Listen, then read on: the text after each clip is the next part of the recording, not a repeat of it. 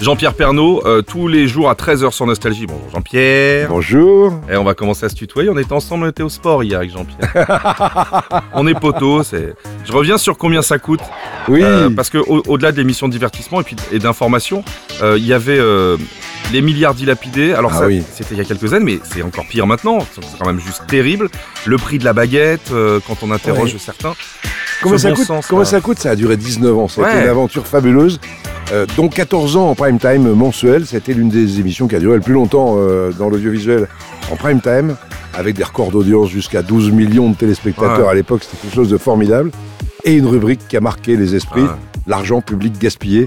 Et euh, voilà, c'était les ronds-points qui servaient à rien, mais qui permettaient de financer les partis politiques à l'époque.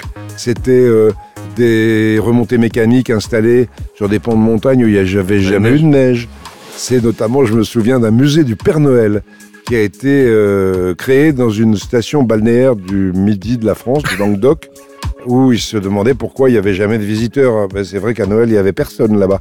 Et qu'au mois de juillet, on va pas voir le musée du Père Noël. Donc ils avaient dépensé à l'époque 200 000 francs ou un truc comme ça. Enfin, on a montré des dizaines d'exemples invraisemblables. Et je crois que ça coûte à contribuer au fait que les gens maintenant, les élus, font un peu gaffe à ce qu'ils dépensent. Mais pendant, pendant 19 ans, on, on, a- on riait jaune en voyant tout ça, Ouais. parce que c'était, on le faisait, on voulait pas régler des comptes. On va dire, c'est quand même idiot, quoi. Construire une remontée mécanique sur un versant de montagne où il n'y a pas de neige, ça Quelles avait étaient les des millions. conséquences Parce que c'était quand même des, Aucune. de l'alerte, hein, tout ça. C'est C'était de l'alerte, mais il n'y avait pas de conséquences à Il l'époque. n'y avait pas des maires qui appelaient ou. euh, Ah si, ils appelaient, bien non, sûr. dire, les conséquences, est-ce que grâce à vous, les choses étaient réglées derrière C'est normal, vous savez, on a, les maires qui appelaient, c'est normal qu'il y ait des pressions sur des gens qui Ouais. font de l'information, mais le boulot du journaliste, c'est d'y résister. Bah, bien sûr. Donc moi, je me suis toujours amusé avec ça.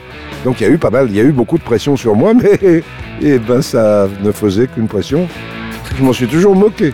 Argent trop cher de téléphone. À lundi 13h avec Jean-Pierre Pernaud. Bon week-end, Jean-Pierre. Bon week-end